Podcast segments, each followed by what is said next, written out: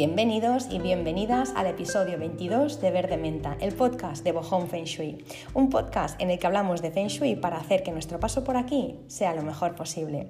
Estos días estamos hablando de Navidad en estos últimos episodios porque la tenemos a la vuelta de la esquina.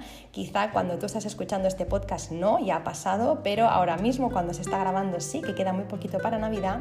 Y es que la Navidad es un momento mágico, el momento más mágico del año para algunas personas y para otras es el momento más triste. Para un tercer grupo quizá no es ni triste ni mágico, simplemente es un trámite que hay que pasar cuanto antes y que rápidamente no, pues nos encontremos ya en el mes de enero. Bueno, tengo que decir que esto me recuerda a un anuncio de un licor, eh, es un anuncio que han lanzado este año es un licor muy conocido y en este anuncio sale un protagonista que pone una reclamación, va a quejarse, pone una reclamación y en esa reclamación dice que está cansado de las sobremesas infinitas que se dan en Navidad, de encontrarse con los de siempre, de comer ahora a casa de unos y ahora a casa de otros, está cansado de las mismas anécdotas, de reírse de los mismos chistes malos, vamos, que está cansado de todo eso. Y cuando ves ese anuncio, eh, al menos a mí me pasó que me di cuenta de que yo alguna vez lo había pensado y conforme me voy haciendo mayor y voy cumpliendo años me doy cuenta de lo afortunada que soy o que he sido de poder estar esos momentos con la familia. Obviamente no está toda mi familia ya, porque las personas, pues bueno, eh, pues vamos desapareciendo o, bueno, nos vamos volviendo invisibles, ¿no? Como dice el libro, pero es verdad que, bueno, pues em, muchas veces he pensado o había pensado, jo, qué rollo, ¿no? Otra vez lo de siempre, pero conforme vas cumpliendo años te das cuenta que es tan importante estar con la gente que quieras, con la gente que quieres, sea la que sea actualmente. Si, si ahora somos tres, pues somos tres, y si somos dos, somos dos, pero aprovechar esos momentos con las personas a las que queremos, sean las que sean. Y eso me recuerda a otro anuncio que hizo esta misma marca de licor hace dos años, en 2018, y este anuncio tenía como un eslogan que era tenemos que vernos más y seguramente que más de, uno de los oyentes eh, habrá visto este anuncio porque impactó muchísimo y empezó a circular por WhatsApp y por todas partes. ¿no? Este anuncio fue muy impactante porque tocaba la fibra y empezaba este anuncio diciendo que en los últimos seis años el uso del móvil se había triplicado, no quiero saber ahora, eh, años más tarde, que eh, se consumía más contenido audiovisual que nunca. Y es que pasamos aproximadamente unas cuatro horas al teléfono de media. Digo cuatro horas porque hay personas que pasan ocho y diez, por supuesto también depende del trabajo que tenga cada uno, ¿no? Pero lo más escalofriante no es el tiempo que pasamos delante de estos aparatos, de los smartphones y de las tablets, ¿no? de los ordenadores, sino que lo más escalofriante es que pasamos más tiempo de nuestra vida eh, en las redes sociales estando con las personas que queremos, estando eh, físicamente, me refiero con las personas a, las que queremos. ¿no? Y este anuncio, por ejemplo, decía, eh, era, muy, era, muy, era muy bonito y a la vez era triste, ¿no? Ponía a, pues, a, personas que se querían muchísimo, pues no sé, a una madre y a un hijo, a dos amigas, a dos amigos, ¿no? Unos cuñados, tal. Bueno, entonces, em, pues por ejemplo, les decían a estas, a estas personas, ¿no? Pues a estas amigas, ¿queréis saber cuánto tiempo os queda juntas? Y eso supongo que lo sacaban en base a estadísticas, ¿no? Más o menos pues eh, el índice de mortalidad y luego también pues depende de las veces que te veas al año, ¿no? Pues si me veo dos veces al año contigo, teniendo en cuenta que tengo 40 años y tú que tienes 50, pues cuánto tiempo nos queda por, por vernos, ¿no? Y estas personas esperaban que les dijeran unas cifras elevadas y cuando empezaban a decir lo que les quedaba juntos a esas personas, pues empezaban a llorar, ¿no? Y es que, por ejemplo, pues las dos superamigas les quedaban en total de su vida 44 días y 15 horas por, por verse, solo se podían ver ese tiempo, ¿no? Eh, en función de lo que habían comentado que se veían, ¿no? En función de esos cálculos y, por ejemplo, una madre y un hijo pues les quedaban 91 días y 6 horas, ¿no? Siendo que todo pues fuera bien y no hubiera ningún imprevisto antes. Y esto es una bofetada de realidad vida. Y es que eh, somos seres ilimitados, pero el cuerpo caduca y mm, como no vamos a estar eternamente aquí, al menos no físicamente, mi propuesta es vamos a dejarnos ya de quejas de si nos gusta más o nos gusta menos las comilonas y los dulces, dejemos el móvil aparcado ya de una vez y sentémonos con nuestra gente, la que sea que tengamos en este momento, la que nos quede, da lo mismo. Y si la excusa para hacerlo es la Navidad, pues bienvenida a la Navidad, de verdad. Y si además de todo eso no solo eh, logras eh, pues sentarte y celebrar la Navidad, con estas personas, sino que encima la disfrutas y sientes la magia de la Navidad, a pesar de todos los reveses y las bofetadas que te ha dado la vida, pues entonces eso ya es para nota. Así que mi misión con estos podcasts, y yo no voy a desistir hasta el último, es eh, hablar de la Navidad, intentar hacer que la Navidad sea mágica y hoy intentaré conseguir eso hablando de los adornos navideños, pero no lo voy a hacer de una forma superficial, sino que voy a explicar de dónde vienen esos adornos navideños y de su feng shui. Así que espero que lo que os tengo preparado eh, hoy os guste. Eh, como siempre, deseo que estéis muy bien. Muchísimas gracias por estar aquí una semana más. Eh, pues esperar también, como siempre, que, vosotros y vuestras familias, vosotras y vuestras familias estéis pasando un buen momento, que estéis felices, ilusionadas, ilusionados y que las cosas eh, os estén yendo de cara, que estén a punto de llegar buenas noticias también a vuestra vida y que si el momento no es el ideal, si os ha pasado algo triste, si no os encontráis bien o estáis en un momento un poco de bajoncillo, pues que se pase lo más pronto posible y que, eh, pues bueno, que puedas volver a estar bien pues cuanto antes. Así que nada, yo como siempre eh, intento amenizar con, con estos podcasts y, nada, empezamos hoy con un cuento.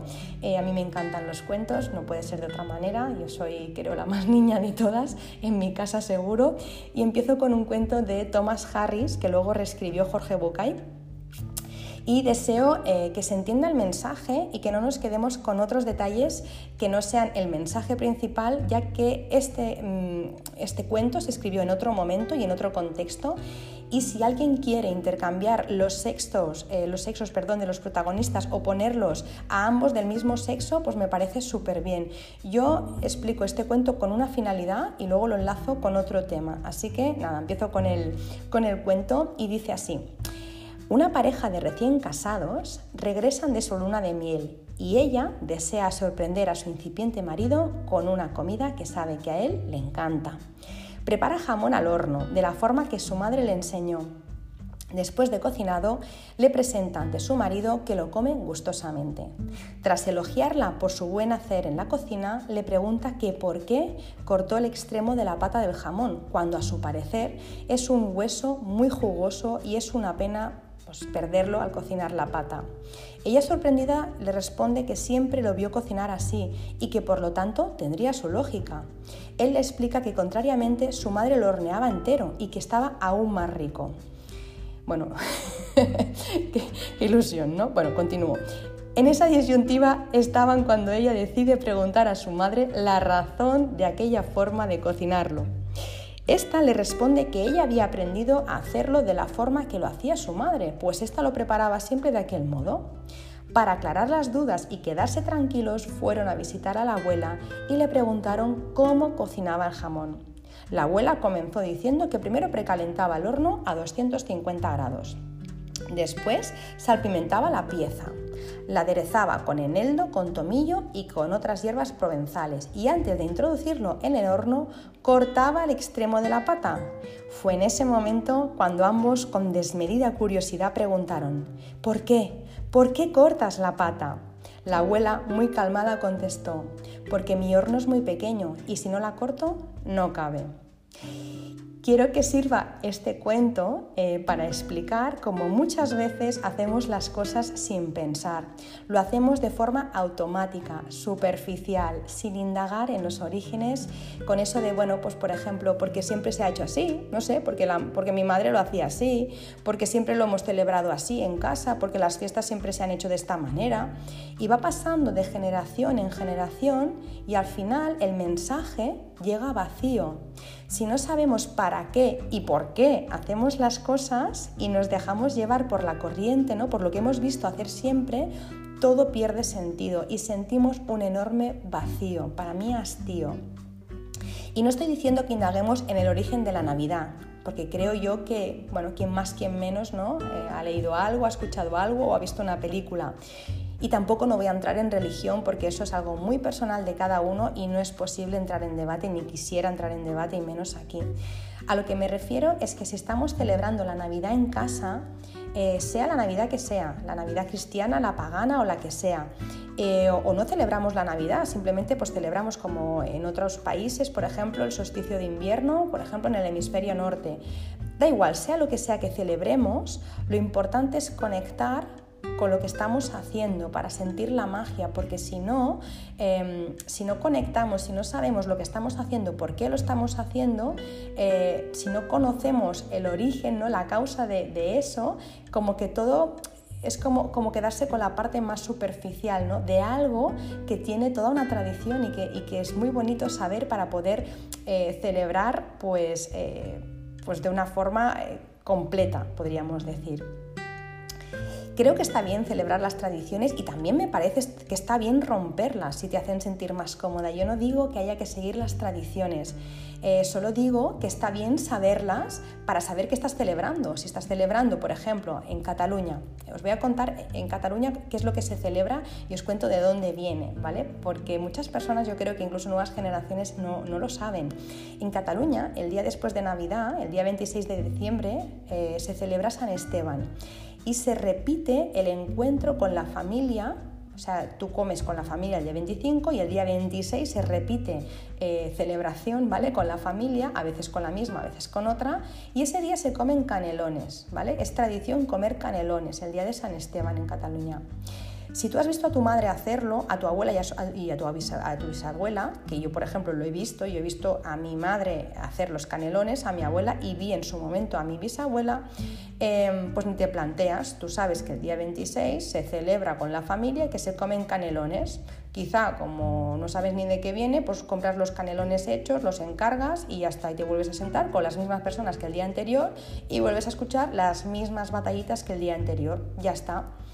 Pero las personas, es lo que decía al principio, muchas personas no saben el por qué se celebra esto. Por ejemplo, eh, en Cataluña se celebra esta tradición, se dice que en el siglo IX, cuando Cataluña pertenecía a Carlomagno, eh, para, él, para, para él y para su imperio carolingio era muy importante el concepto de la familia. La familia era un clan y cuando había alguna festividad muy importante había que desplazarse a, la casa pues, de, la familia, ¿no? a la casa solariega. Claro, ¿qué pasa? Que tú te desplazabas, pero antiguamente, ¿no? En la Edad Media eh, no había ni ave, ni había avión, ni había coches como los de ahora, con lo que cuando tú te desplazabas el día 25 para celebrar la Navidad con tu familia, luego tenías que volver a tu casa. Y claro, volver a tu casa, pues el desplazamiento era largo, la oscuridad pues también intensa porque no había farolas y además los medios eran muy precarios. ¿Qué se instauró aquí en Cataluña? Eh, pues se, instaló, eh, se instauró perdón, eh, el día 26 que fuera fiesta para que las personas pudieran volver a sus casas. Por eso el día 26 era festivo. No se celebraba, es decir, no se hacía comilona, pero era festivo. Eso ha quedado ya grabado y en Cataluña el día 26 es festivo. ¿Qué ocurre? pues que esta fiesta ahora, este festivo, ahora se celebra también con, la, con el añadido de que se comen canelones y alguien que no indague, no indague un poco más dirá, pues bueno, se comen canelones porque se han comido siempre. Sí, pero ¿por qué se han comido siempre? Bueno, pues se han comido porque antiguamente del caldo de cocido que se hacía el día 25, de la carne de ese cocido se trituraba y se hacían canelones para aprovecharlo porque antiguamente no había, ¿no? Pues todo el dispendio de medios que tenemos ahora con langostas y centollos. Así que el hecho de que sea... Eh, fiesta el día 26 no es por el santo en sí, es porque antes pues, se tenía que volver a casa y que se coman eh, los canelones es por eso, porque, porque el día 25 se hacía carne que sobraba un montón y se aprovechaba para hacer los canelones. Pues yo pienso que saber estas cosas no solo es súper bonito, ¿no? sino que además le da mucho sentido y mucha profundidad y mucha magia a lo que estamos haciendo, ¿no? Eh, si haces estas cosas sin pensar o sin preguntarte si lo quieres hacer o no, si tienen sentido para ti o no lo tienen, solo porque tu madre las hacía es quedarte con una parte pues, muy simple de la, de la tradición. Así que yo creo que por este motivo, eh, creo que es uno de los motivos eh, por los cuales falta la magia en general en la vida y en las fiestas, ¿no? El, no saber por qué hacemos las cosas. Mirad, os voy a decir una cosa que es muy graciosa, pero si lo queréis probar, yo lo he hecho. ¿eh? si tú vas por la calle y de repente te giras y empiezas a correr, veréis que las personas se giran y empiezan a correr y de repente al cabo de un rato paran porque no saben ni por qué corren. Y es que funcionamos por imitación. El cerebro humano es tan perezoso que es que no quiere ni pensar, con lo que si te ve hacer algo lo hace igual y luego dice, ¿y por qué lo estoy haciendo? Pues es que es muy interesante preguntarte por qué haces las cosas, ¿no? Por eso hoy quiero hablar de tradiciones y feng shui para que sepamos por qué hacemos lo que hacemos y si hacemos eh, esto, cómo puede mejorar la energía de la casa, ¿vale? Así que mi idea es hablar de todas las cosas que ponemos en Navidad en casa, eh, por qué las ponemos, de dónde vienen y qué relación tienen con el Feng Shui y cómo pueden mejorar, como os digo, la energía de la casa y aportar alegría a todos, ¿vale? Así que van a ser 10 las cosas que voy a contar y empezaremos con, con la corona de Navidad. Y es que la corona de Navidad que colocan muchas personas en la, puerta de casa y puede estar hecha pues de lo que queráis. Eh, actualmente pues de abeto, de eucalipto, de brezo, se le pueden poner, yo la he visto con ramitas de canela, de lavanda, rosas, ponsetia, eh, se puede decorar con lazos, con cintas, eh, con, con, campanas, con piñas, con estrellas, con bolas, incluso ahora que hay ¿no? luces con, que van con pilas, pues bueno, aunque no es una opción muy sostenible, pero hay también coronas con luces. Pues las coronas que ponemos en casa, las coronas de guirnaldas, vienen de muy lejos, no es de ahora. En el Imperio Romano ya se regalaban en estas fiestas navideñas y también para Año Nuevo eh, coronas para que reinara la salud en el hogar. Eso es lo que se creía, ¿no? Y se ha utilizado en muchas otras culturas y en muchos otros momentos históricos y más o menos sobre el siglo XV la tradición de la corona se extendió al cristianismo y el círculo, que no tiene ni principio ni fin, eh, significa, según los cristianos, el amor eterno entre Dios, eh, Dios Padre y Jesús, ¿vale? Luego ya fue cogiendo forma eh, y mucha fuerza esta corona y llegó a Estados Unidos donde allí ya, eh, bueno, eh, la, llevaron los peregrinos y allí ya sí que, bueno, fue un boom, ¿no? En Estados Unidos las coronas y hoy en día pues la corona de Navidad es uno de los símbolos más característicos de esta temporada navideña. A veces en España no se ve tanto, ahora cada vez se ve más, pero, pero, pero es un símbolo sin duda que ¿no? cuando tú lo ves en la puerta de una casa ya hace Navidad, ¿no? Y desde luego en todas las revistas de decoración, ¿no? Eh, en estas épocas de Navidad, pues siempre aparecen todas las casas con coronas y te salen también un montón de ideas para hacer tus coronas y bueno, es como, como por excelencia, ¿no? El símbolo de la Navidad junto con el árbol. Si la pones en la puerta de tu casa, lo primero de todo, lo primero que tienes que hacer es asegurarte de que no tienes estrellas de robo para que no te pase como a mí, que me la robaron eh, de noche. Cuando yo llegué a mi casa, eh, pues yo, pues esas navidades, me hacía ilusión poner una corona, me fui a mirar una corona a la floristería eh, y pensé, no la voy a poner porque tengo estrellas de robo y me la van a robar. Y esta corona, pues era una, corona pues grande y demás y valía mucho dinero, así que pensé, me va a durar dos telediarios, así que no la voy a poner. Con lo que compré una más baratita. Pues efectivamente puse la corona y a los dos días me la habían robado, además también pues de forma premeditada porque cortaron con unas tijeras, es decir, vinieron a propósito a cortar mi corona que ya te vale si me estás escuchando y me cogiste la corona, jolín, qué, lástima. Bueno, en cualquier caso, no pasa nada, era una corona, las cosas son cosas, pero es verdad que, eh, coñas aparte, eh, la corona es algo que hace que cuando tú la pones en la puerta de tu casa, eh, dé la bienvenida a los invitados de una forma súper amable. A nivel de Feng Shui, poner una corona es súper bueno porque al final mejora la energía, estás entrando ya con otra, con otra vibración, ¿no? Es como, por ejemplo, cuando tú quedas con, una persona que te importa y te pones más guapa o más guapo, ¿no? La otra persona detecta que te has puesto, pues, ¿no? Que, que, te has estado un rato en el espejo, que has estado pues, cuidando tu aspecto y es importante porque piensa, lo hace, por supuesto, por él, por él o por ella, pero también lo hace por mí, porque le importo, ¿no? Porque le importa esta cita, ¿no? Pues cuando tú pones una corona en la puerta de tu casa, de alguna forma estás diciendo, me importáis, ¿no? A los invitados, he puesto esta corona porque me importáis y sois bien eh, bien, recibidos en mi casa, sois bienvenidos a mi casa, ¿no? Así que eh, la corona es importantísima y, luego también, como os digo, pues eh, siempre desde la perspectiva del Feng Shui, no quiero entrar en religiones, os voy a hablar de las tradiciones, pero no entro en opinar sobre religiones, pues desde la perspectiva del Feng Shui poner algo amable en la puerta de casa, siempre de forma redondeada o abetos, perdón, o, arbustos de forma redondeada siempre es una señal ¿no? de, bienvenida, sin embargo, los pinchos y, las, y los cactus y, las palmeras que, son, que tienen unas hojas muy puntiagudas, eso siempre se dice que es mejor ponerlo en el asiento de la casa y jamás en la fachada. Así que la corona ya hemos visto de dónde viene y por qué a nivel de Feng Shui es buena. Luego también tenemos otra corona, que es la corona de Adviento, y esta corona es la que se coloca encima de la mesa del comedor normalmente, o también en la mesa de centro, pero normalmente es en la mesa de comedor, y es una corona a la que se le ponen cuatro velas que se van encendiendo seguidamente cada domingo antes de Nochebuena, ¿no? las cuatro semanas antes. La tradición también, en este caso, parece venir del cristianismo. Generalmente casi todo lo que voy a contar viene de esta tradición porque es, lo más reciente y también la más conocida y es lo que hemos adoptado en general. Y eh, esta corona simboliza, es un círculo que simboliza una vez más, como igual que la otra corona, la de Navidad, el amor eterno. Y además estas coronas de, Adviento siempre se han hecho con una hoja perenne, por ejemplo, como las bayas de acebo, para eh, que dure mucho más, ¿no? para, que, para que se conserven verdes ¿no?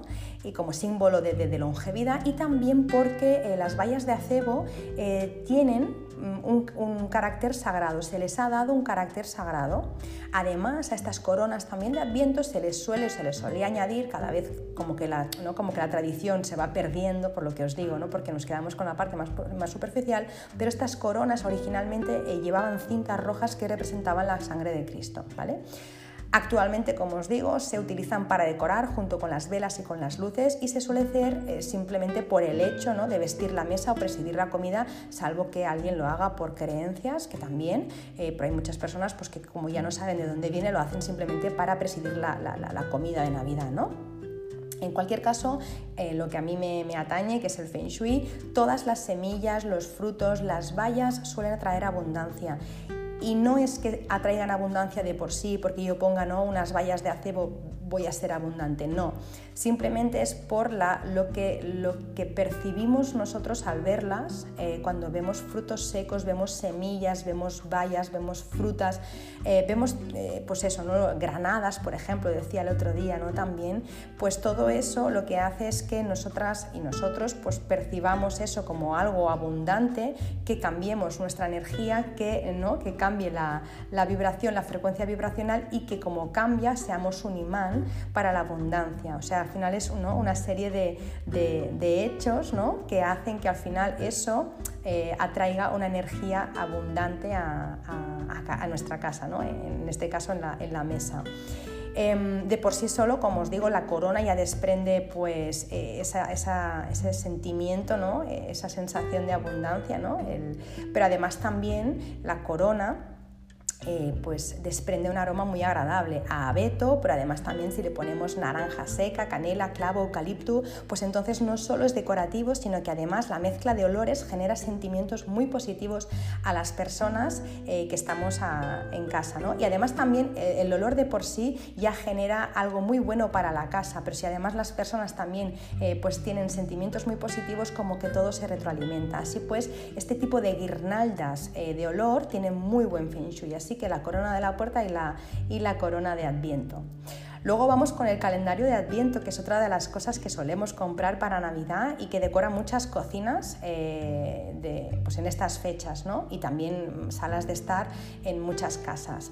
Pues este calendario suele ir, ya lo sabréis, del 1 de diciembre al 24 de diciembre, que es cuando es Nochebuena, y eh, suele elaborarse, pues se hace para, para niños y eh, se hace para que sepan cuánto falta para Navidad y para que no se desesperen. ¿no? Y también para que no se desesperen les ponen eh, chocolatinas para endulzar esa espera. Pues el origen de estos calendarios de Adviento viene de Alemania, de Alemania en el siglo XIX, donde los niños encendían una vela por cada día del periodo de Adviento, que a diferencia de ahora, que es del 1 al 24, pues antes era eh, variable, ¿no? Podía oscilar el, primer domingo de Adviento, pues podía ser, no sé, desde el 27 de noviembre hasta el 3 de diciembre, hasta el día de Nochebuena, ¿vale? Era un poco diferente.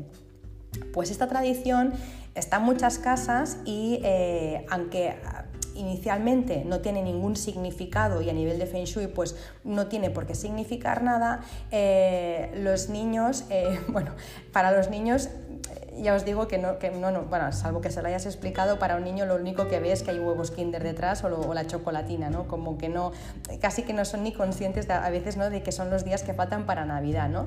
Pero a nivel de Feng Shui yo creo que es algo muy positivo tener un calendario de Adviento, aparte que los hacen ahora monísimos, ¿no? Pero es algo bueno porque esta cuenta atrás que se genera, que se, ay, perdón, que sí, que, se genera, ¿no? esta ilusión que se genera con esa cuenta atrás, esos nervios, esa impaciencia, impaciencia de la buena, pues eh, esa, impaciencia que no te deja dormir, ¿no? como la noche de Reyes, pues esa impaciencia te hace estar contento, te hace estar activo, te hace estar despierta, te hace estar feliz, ¿no?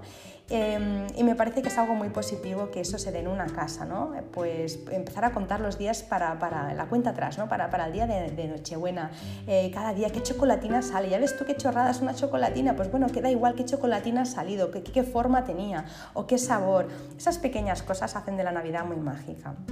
Bueno, para todo el mundo no, porque el otro día una persona me dijo que, que cómo es que le había comprado un calendario de adviento a mi hijo, que el chocolate llevaba azúcar. Y pensé yo, ¿y qué le doy? ¿Qué le doy dátiles? ¿Le doy, qué sé yo, plátano deshidratado? A ver, que solo son unos días, no pasa nada, que tampoco no es que pongamos una tableta de chocolate detrás del calendario, ¿no? Además es que el chocolate que te ponen en esos calendarios, vamos, que no te llega ni, ni a la muela. Pero vamos, que a veces las cosas se sacan de contexto, que es un, calendario que pienso que puede dar mucho juego y además también si lo fabricas con los tuyos, ¿no? Lo puedes hacer con saquitos de tela, lo puedes coser tú, lo puedes hacer con, con cajitas de madera, puedes hacer cosas súper monas y además les puedes contar también a los niños y a las niñas la tradición que hay detrás. Y si no hay niños o niñas en tu casa, pues puedes hacer el calendario de Adviento igualmente, que es una pasada y, ya está. Eh, es divertido, es creativo y además... Eh, está dulcito. Así que bueno. Siguiente, el Belén o el pesebre, otro de los elementos que también ponemos muchas veces en las casas, no todo el mundo lo pone pero eh, quien lo pone, pues bueno, ya sabe el por qué lo está poniendo, o eso debería, ¿no? Es, la, es una tradición ¿no? de, los países cristianos eh, y es una escena del nacimiento de, Jesús, donde están pues, los clásicos, pues Jesús, la Virgen María, San José, los Reyes Magos, los pastores, animales y alguna mujer pues, eh, ¿no? con la ropa en el río y el carpintero pues, ¿no? con, la, con, con sus herramientas y bueno. En cualquier caso, eh, cuando se pone eh, el, Belén es porque, ¿no? porque se sabe la, tradición y si no, pues bueno, a veces se pone pues simplemente porque es ¿no? una escena bonita y bueno, pues también es algo que, que eh, realmente pues en, las casas como que adorna, ¿no? hace más Navidad.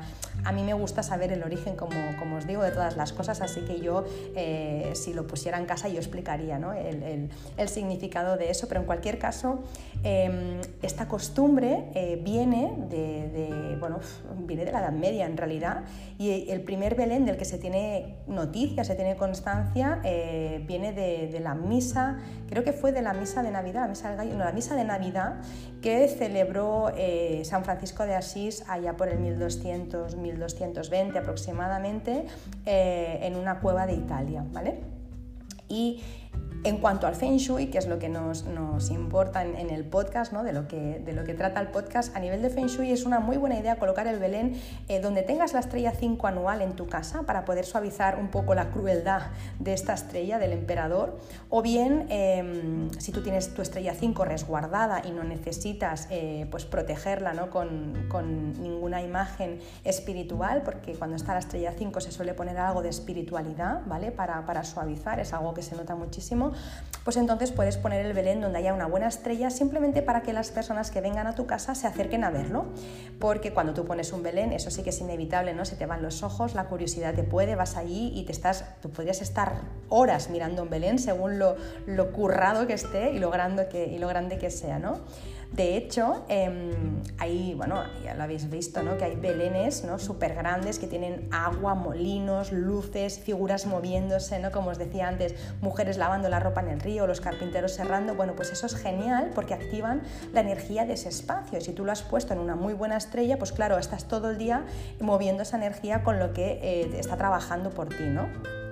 En el pueblo en el que yo vivo hay tradición de hacer pesebres muy grandes dentro de las casas, eh, las típicas casas de pueblo antiguas, ¿no? que tienen pues, en la parte de abajo la puerta de entrada y luego una habitación a continuación. ¿no? Pues en esa habitación se suele eh, dejar toda la Navidad pues, la, cortina corrida para que pueda la gente de la calle ver lo que hay dentro y dentro montan un Belén que a veces es de toda la habitación. Son eh, pesebres enormes Y, la verdad es que es una pasada porque se montan unas colas de campeonato, todo el mundo, ¿no? Como que se apelotona ahí para ver el, eh, el Belén y es una pasada porque, porque, bueno, no sé, como que es muy mágico, ¿no? Eh, creas una cosa o creas otra o seas cristiano o no, la verdad es que ver ese escenario es una pasada.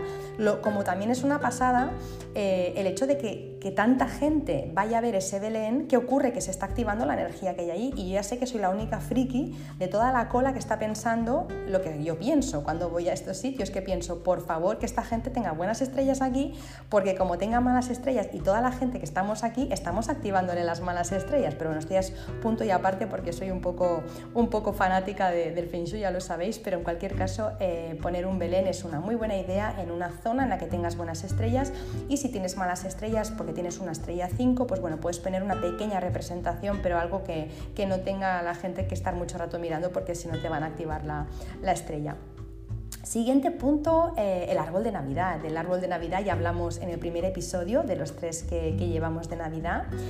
Para muchos pueblos de la antigüedad, el árbol, eh, el árbol de Navidad, era el roble, ¿vale? que no era el abeto, representaba a los espíritus de la naturaleza y bueno, se le hacía culto y como símbolo de, fecundidad y de inmortalidad. Más o menos eh, hace unos 2000 años que los germánicos celebraban el solsticio de, invierno alrededor de un abeto y este eh, abeto lo iluminaban en un rito ancestral que representaba pues, el fin de los días cortos y la llegada de las noches largas. ¿vale? Actualmente eh, los germánicos ponen los, regalos también ¿no? pues para los niños a, los pies del árbol. Más o menos en el siglo VIII este rito eh, del árbol se cristianizó y también pues, se empezó a hacer el árbol con una simbología, ¿no? con un, con significado pues, eh, religioso. ¿no? Entonces se decía que perdón, la forma triangular del árbol representaba la Santísima Trinidad para otras personas, por ejemplo, el árbol pues, es el árbol de los deseos, para otras representa el árbol del mundo. Bueno, parece ser que en un principio también San Bonifacio adornó el árbol con manzanas, por eso actualmente encontramos también manzanas como adorno navideño, ¿no? Eh, y con ello quería representar las tentaciones. Hoy ya no, colgamos obviamente las manzanas, colgamos bolas y según la tradición cristiana, estas bolas que colgamos o estas esferas que se cuelgan simbolizan los, dioses, ay, perdón, los dones de Dios eh, a los hombres, los dones que Dios eh, le dio a los hombres, la sabiduría, entendimiento, la ciencia, el consejo, la piedad, la fortaleza eh, y el temor. ¿no? Y cada esfera también, según los cristianos, representa una oración.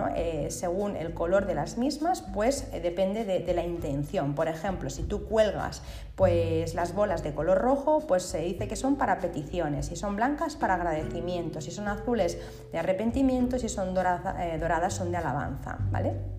También, según el cristianismo, el árbol eh, en el cristianismo, pues se dice que las luces que se ponen en el árbol son de la luz divina y la estrella de Belén en forma de cometa, pues que representa la fe que debe guiar la vida del cristiano. Bueno, sea como fuere, eh, lo pongamos con fines religiosos, estéticos, por tradición, por lo que sea, el árbol ya dijimos que es importante que esté en una buena zona en la que no entorpezca el paso y en la que haya buenas estrellas, ya que alrededor, igual que pasa con el Belén, vamos a pasar muchas horas eh, más en el árbol, pues brindando ¿no? estas fiestas, eh, pues abriendo regalos o cantando. Así que intentamos poner el árbol en una buena zona y luego también si se puede y se sabe las estrellas que se tiene, pues intentamos poner el árbol con los colores que favorecen en, ese, en esa zona concreta de la casa.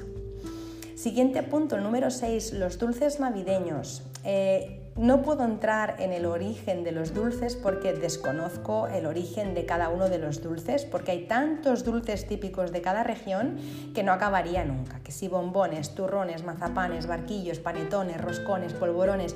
Mmm, eso yo lo dejo para un podcast de cocina. Lo que sí que es muy típico es decorar con estos dulces eh, la casa. Se ponen estos dulces en un plato y se ofrecen a los invitados. Entonces, Muchas veces, yo esta la primera vez que lo vi, lo vi en casa de, mi suegra, de mis suegros, ellos pues dejaban, y se sigue haciendo así, eh, se dejan eh, un plato, ¿no? Puede ser un plato un poco bonito, un plato dorado, lo que sea, pues en la entrada de la casa o, la, en la mesa del comedor o la mesa de centro o encima de una consola o de un mueble que esté en una zona de paso, se deja un plato bien bonito con eh, dulces navideños, ¿no? cada país pone los dulces pues que son tradicionales allí, pues por ejemplo, pues hay países que ponen peladillas, otros polvorones, turrones, frutos secos, membrillos, pasas, dátiles, galletas, mazapanes, cada uno pone lo que quiere. En algunos países, pues por ejemplo, se ponen rodajas de pastel, como por ejemplo en Alemania, que aunque quisiera decir el nombre del pastel creo que no me saldría, que es eh, Christ, eh, es que, es que ni, me, ni me sale ni me acuerdo. En cualquier caso, rodajas de pastel típico también. Pero esto, eh, que aparte que bueno, es decorativo, es buenísimo a nivel de Feng Shui, buenísimo, ya no solo porque es un signo de, hospitalidad, sino que también atrae la abundancia, por supuesto. Tú entras en una casa en la que ves ¿no? que está lleno pues, de, pues eso, de frutos secos, de bombones y demás, y obviamente pues eso ya tú piensas... Eh, que hay abundancia, ¿no? Cuando no hay abundancia, cuando hay escasez, normalmente no se tiene todo este tipo de alimentos ¿no? a la vista, se, guardan para un momento especial, pero cuando eh, económicamente una persona se puede permitir eh, estas cosas, pues oye, eh, ¿no? pues, pues lo, invita a la gente y es un símbolo, ¿no? es un signo de, de abundancia, perdón. Pues si tú colocas eh, estos, estos, dulces, estos frutos secos, estos mazapanes, estos polvorones eh, en sitios estratégicos con buenas estrellas, puedes crear un recorrido que a ti te interese y hacer que las personas se paren allí donde hay buenas estrellas y creen lo que se llama un mini tai chi.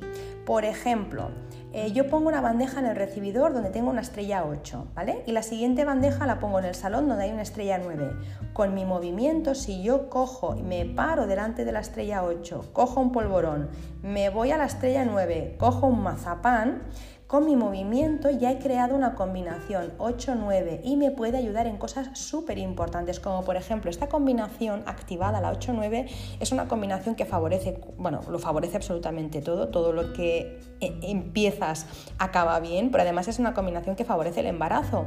Eh, así que, por ejemplo, pues si te interesa, pues podrías activar este recorrido y eso se hace en muchísimos sitios, en casas y en empresas, ¿vale? De activar recorridos que nos interesa con el mini tai chi pero si no consigues lo que quieres, lo que seguro que consigues es engordar, porque vamos, de, mazapán, ¿no? Eh, en, polvorón, vamos, kilos cogemos seguro, pero bromas aparte, se pueden hacer auténticos recorridos mm, que son muy interesantes para lograr ciertas cosas. Por supuesto, no a la primera, no si me voy del recibidor al comedor me quedo embarazada, obviamente no, pero si este, eh, este recorrido lo activo todos los días de fiestas, pues al final eh, sí que acaban ocurriendo cosas, ¿vale? Estamos moviendo energía. Siguiente, la flor de Navidad. La flor de Navidad, también conocida como la ponsetia, que es originaria eh, de, regiones tropicales de México y es, es, muy, es, muy, original, ¿no? es una flor muy, muy, muy característica porque sus hojas son rojas, en realidad no es la flor, sino que es como unas hojas que son rojas y que esos, esas hojas o esos pétalos, que parecen pétalos, ¿no? recuerdan a, la estrella, por eso es como la flor de Navidad y eh, se sabe que esas flores empezaron a poner de moda durante la época colonial en la cual se adornaban las iglesias eh, pues, con ellas en las fiestas navideñas. Esto eran los primeros eh, cristianos mexicanos y también se dice, eh, hay otra tradición, una leyenda ¿no? de la Ponsetia que dice que cuando Jesús nació en Belén un grupo de niños se acercaron a entregarle un regalo, pero como eran pobres y no, no, pues no podían, no tenían más recursos, lo único que pudieron ofrecerle era esta flor. Y en su momento pues se dijo que esta flor era verde y que Dios, conmovido por este gesto, pues tiñó los pétalos de, roja, eh, de rojo en señal de agradecimiento y que desde entonces eh, pues bueno, la flor pasó a ser una flor mágica de Navidad y es uno de los símbolos, como sabemos, más característicos de, estas fiestas.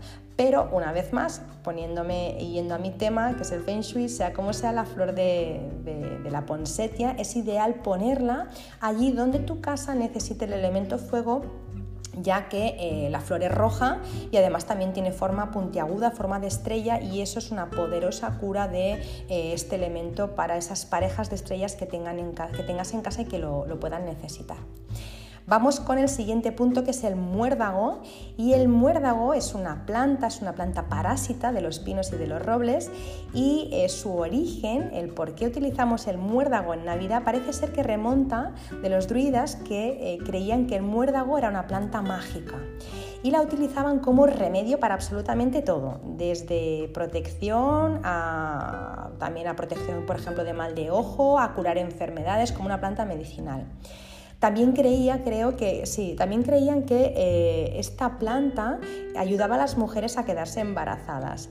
Y en la actualidad, el muérdago, eh, seguro que conocéis esta tradición, en la actualidad, eh, sobre todo en Italia, el muérdago se considera la planta del amor de ahí que eh, la tradición marque que las personas que están enamoradas deben darse un beso debajo de la rama de muérdago y también se dice que trae buena suerte eh, y amor si se coloca una rama, que esto es lo que habéis visto seguro en muchas casas o incluso quizá lo estáis haciendo, una rama de muérdago en la puerta principal. Por ejemplo, eh, esto en, los países anglosajones se hace, ¿no? de colocar el muérdago para dar buena suerte y en otros países, por ejemplo, yo yo en España eh, yo lo he escuchado, ¿no? de hecho en, mi familia se hace, eh, se dice que si te abrazas bajo una rama de muérdago la noche de fin de año, pues te procura felicidad y fertilidad.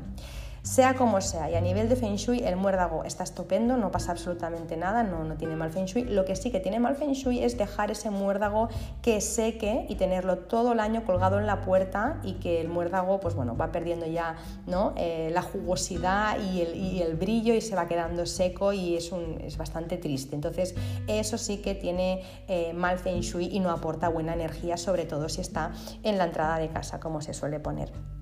Siguiente, el número 9 es el acebo. Y el acebo, eh, que antes hemos hablado de él, igual que el muérdago, es una planta que es perenne y permanece verde, aun cuando la mayoría ¿no? de, las otras plantas pues ya han perdido las hojas y se secan y se van volviendo amarillentas, pues el acebo no. Y eh, esta es la razón por la cual en la antigüedad el muérdago se creía que era eh, mágico y, se le daba, y se le daba y se le da actualmente también ¿no? como un carácter sagrado. La tradición dice eh, o aconsejaba colgar eh, ramas de acebo en el umbral de la puerta de las casas también para alejar a los malos espíritus. Yo personalmente em, no pongo acebo en casa y no me gusta poner plantas con pinchos ni hojas. Sabéis que el acebo tiene pinchos, ¿no? Es muy bonita, pero tiene pinchos, ¿no? Y al final em, a mí no me gusta poner nada eh, en casa para alejar los malos espíritus porque es lo que dije una vez, ¿no? Como decía Madre Teresa de Calcuta, a mí no me invitéis a una manifestación contra la guerra, invitadme a una a favor de la paz. Yo lo que no puedo hacer o lo que no me gusta hacer es protegerme de malos espíritus, lo que tengo ¿no? es que pensar en la bondad. Entonces ahí no entran malos espíritus. Así que eh, entre que no me gusta proteger de, porque siento que se hace, de, o sea, proteger se puede proteger una casa desde el amor, eh, poniendo un círculo, ¿no? O una pirámide dorada, ¿no? Pero con amor, pero desde el miedo de pongo unas plantas de pinchos para ver si eh, se van los malos espíritus, a mí eso no me acaba de, de, gustar. Y em, qué más, yo creo que, no sé si era el muérdago, ahora, ahora os diría una cosa, no, em, el, creo que es el acebo, sí, el acebo, em, aparte también, eh, como se sabe que, como, como, se sabe o se piensa que cuando ingieres eh, pues acebo es algo que puede llegar a ser mortal, también creo que es por eso que muchas personas ponían eso como símbolo de protección, ¿no? Como es algo que es, eh, es malo y, es, es, algo que puede llegar a ser mortal, si comieras mucho, pues también lo, creo que tenían como símbolo de protección y para los malos espíritus el acebo en la puerta de casa. Y ahora sí, para finalizar, vamos con algunos objetos decorativos de forma rápida que también tienen un significado y una tradición para saber de dónde vienen, por qué ponemos estas cosas en Navidad, por qué decoramos con estas cosas y con esto acabaremos. Los lazos. ¿Por qué se ponen lazos? Bueno, siempre se ha dicho que se ponen los lazos porque representan la unión de las familias y las personas queridas alrededor ¿no? de, la, mesa y, bueno, y alrededor de, pues estos días ¿no? que, de, unión eh, cuando estamos con la familia, pues bueno, eh, los lazos tienen este este simbolismo, ¿no? este significado y a nivel de Feng Shui lo cierto es que mm, son neutros, no son ni buenos ni son malos. Luego las luces, ¿por qué se ponen las luces? Pues bueno, una vez más con la tradición cristiana se dice, eh, primero empezaron siendo velas, no luces, ¿vale? Y representaban la luz de Cristo eh, y luego ya pues eh, se pasaron a las luces, pero las luces tienen este significado un poco más espiritual o es su, este es su significado original, ¿vale? Aunque ahora las pongamos pues porque nos gusta, nos hacen gracia, ese es el origen de, las luces. Las campanas también eh, se ponen o se ponían porque representan la alegría del nacimiento del niño Jesús y también de la llegada de la Navidad. Eh, además también las campanas pues siempre han representado júbilo y tienen también pues una función purificadora y eso sí y protectora. Es decir, cuando ponemos a sonar las campanas, cuando, cuando nos ponemos a tocar campanas, eh, eso, es eso, es protección para la casa y además también eh, cambian la vibración y la energía del espacio. Ya lo dijimos cuando hicimos el podcast de em, casas con alta vibración que cuando tocamos las campanas pues si ha habido una discusión que automáticamente eso se, se disuelve. Luego los ángeles, los ángeles se ponen, pues bueno, eso sí que ya se ve que tiene un, origen ¿no? más, más religioso, se ponen como mensajeros entre el cielo y la tierra y son los símbolos de, la bondad y misericordia y a nivel de Feng Shui van bien para ponerlo en las zonas donde necesitemos poner pues algún elemento espiritual, sobre todo donde está la, estrella 5. Las manzanas rojas que he explicado al principio también que se ponen eh, como símbolo de abundancia y realmente eh, sí que son símbolo de abundancia, siguen siéndolo y además también si la zona pues lo requiere, lo requiere perdón, y necesitamos el elemento fuego, pues las, manzanas son un muy buen recurso ¿no? decorativo y a nivel de Feng también van bien los bastones navideños que recuerdan también pues eh, también a raíz del cristianismo, ¿no? pues recuerdan una época donde los símbolos que representa la fe cristiana estaban prohibidos. ¿no? La vara de pastor de Jesús eh, era un bastón que invertido mostraba la primera letra de su nombre. ¿no? Eh, de esta forma pues, se demostraba su fe. Pues bueno, el bastón viene de eso, lo que pasa es que luego ya pues, el bastón ha pasado a ser una golosina de color blanco y de color rojo y que ya se utiliza pues, básicamente para niños. Bueno, para los niños les encanta, sobre todo en Estados Unidos, y se pone como, como algo decorativo ya un poco vintage, ¿no? También. Luego las piñas, se utilizan mucho las piñas, obviamente por, también por la época del año, porque han caído y demás, pero también representan la inmortalidad y siempre se ha dicho que son un signo de esperanza en, en el futuro. Em, a nivel de Feng Shui, pues si se necesita el elemento madera, son fantásticas, así que yo, y además son súper bonitas, es, es, un, es un recurso natural, un recurso decorativo natural que me encanta y que además tiene mucho juego, puedes hacer centros de mesa, puedes pintarlas en dorado, puedes hacer mil filigranas y a mí me encanta trabajar con las piñas y a nivel de Feng Shui tienen, al ser un, un, elemento natural, pues tienen muy buena energía. Luego las estrellas, que siempre pues eh, se decía que atraen la felicidad y luego también hemos dicho que eran ¿no? las guías en, el pesebre para los Reyes Magos y luego la, herradura que siempre pues, se le ha atribuido eh, el poder de proteger. Bueno, yo ya dije todo eh, en el podcast de, los, del árbol de Navidad, en el primer podcast de Navidad que, hicimos, en el que hablaba del árbol, eh, que si para alguien algo tiene un significado fenomenal, que lo ponga. Si para alguien la herradura tiene o siente que protege la casa, pues que la ponga. Si para alguien pues no significa nada, pues que no la ponga. Al final todo es un, es, una cuestión de gustos y de, lo que significa para ti o si para ti la tradición es importante y cuando tú pones esas luces en el árbol de Navidad para ti significan ¿no? pues, eh, pues todo el júbilo ¿no? y, toda la felicidad, pues oye, pues, pues pon eh, esas, esas, esas, eh, esas luces o esas guirnaldas o esas manzanas, pon lo que para ti tenga significado, ¿no?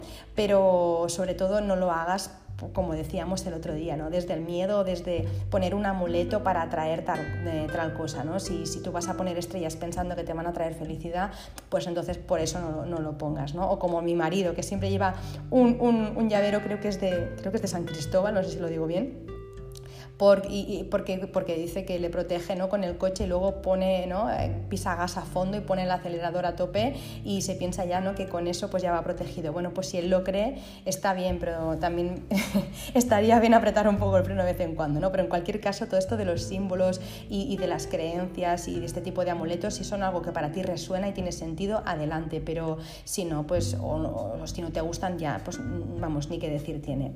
Vamos con las velas que durante las fechas navideñas eh, es costumbre también encender velas de todos los tipos y todos los tamaños. Este adorno, según se dice, eh, se remonta también en el cristianismo cuando la Virgen, perdón, se remonta cuando la Virgen María trajo al mundo al niño Jesús pues a la luz de una vela en el pesebre, ¿no? Y al principio se ponía una vela para recordar el nacimiento, pero con el tiempo se empezaron a utilizar velas simplemente para decorar, que básicamente es lo que hacemos ahora. También se utilizan, es verdad, velas para otras cosas, pero en Navidad muchos centros de mesa pues tienen velas porque, ¿no? Como porque lo que decíamos el otro día, por el ambiente tan cálido ¿no? que dan, por, por esa, bueno, por, por esa sensación de hogar, ¿no? como que te arropan. Algunos también pues, le dan significados a las velas, eh, que sí, pues el amarillo para el dinero, o para el trabajo, rojo para el amor, azul para la tranquilidad, bueno, cada uno para una cosa. Yo, eh, a lo mío, como siempre, yo las pongo en función de la zona de la casa y el feng shui. Si la zona de la casa me lo permite, puedo poner velas, las pongo y en base pues, a las estrellas eh, elijo dónde ponerlas y el color también, no lo elijo por significado ni nada. Y por último, el Papá Noel, que es una de las figuras más icónicas de la Navidad, que, se ha extendido muchísimo y que pues, en muchas casas vemos Papá Noeles, ¿no? como en el, árbol de Navidad, en las decoraciones, o vemos también calcetines en la, en la chimenea, si, si tenemos eh, chimenea, y si no, pues calcetines colgados por la, por la casa. Y esto, pues seguramente que ya os sonará más esta historia, se encuentra eh, su origen en la figura de San Nicolás, eh, San Nicolás de Bari, que era un, obispo de la antigua de, una antigua ciudad de Turquía durante el siglo IV y este señor se preocupaba especialmente por el bienestar de los niños. Pues este señor eh, tuvo un impacto especial en Holanda y durante eh, el siglo XIII pues empezó a representar ¿no? con una barba blanca y con ropas religiosas y con un gran saco con regalos para los más pequeñitos. Esta tradición rápidamente se extendió por Europa, luego por Estados Unidos y empezó a recibir nombres diferentes pues, en, cada, en cada región, eh, Santa Claus, Papá Noel y demás y así pues también, eh, bueno, pues como que, cada, en cada país se le dio pues como, ¿no? como un toque especial, pero el, denominador común de todos estos eh, San Nicolás ¿no? Eh, es que pues representa un, señor ¿no? de un aspecto bonachón y como un carácter risueño y por eso es costumbre pues bueno, que, que los niños le tengan, pues le pongan eso, ¿no? los calcetines, le pongan comida y demás porque, bueno, pues porque es como, ¿no? es, es como un personaje muy especial especial para ellos. ¿no? Así que bueno, San Nicolás sería el último. A nivel de Feng Shui mm, no hay ningún problema, o sea, tampoco no hay que ser tan puristas, no tiene más significado que este. Y a nivel de Feng Shui, pues también, ahí donde caiga mejor, pues se pone y si no se sabe dónde poner, pues cualquier sitio eh, es bueno. Así que bueno. En general, eh, estos serían todos los tips eh, eh, y todos los, orígenes de todo, bueno, pues todos los adornos navideños ¿no? que solemos poner, los, los, más habituales, ¿no? las velas, estrellas, cerraduras, las piñas, ángeles, las luces, bueno, todo lo que solemos poner en casa.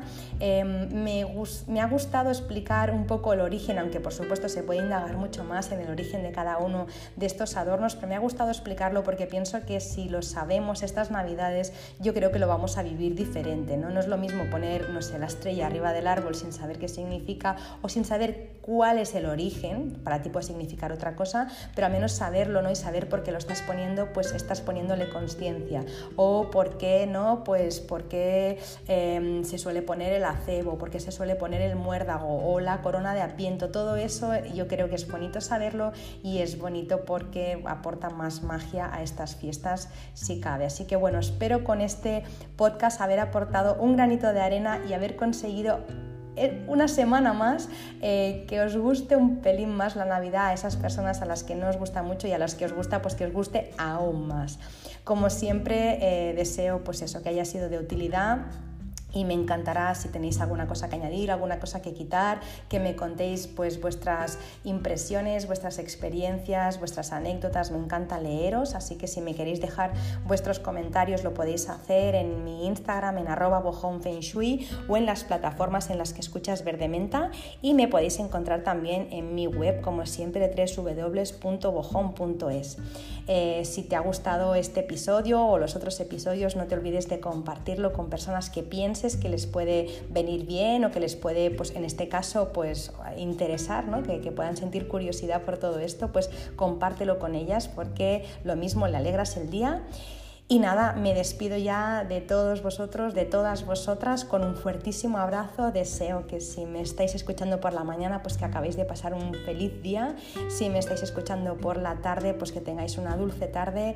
Y si me estáis escuchando por la noche, que descanséis, que tengáis dulces sueños. Os mando un abrazo y un beso súper, súper gorditos y que acabéis de pasar una muy feliz semana.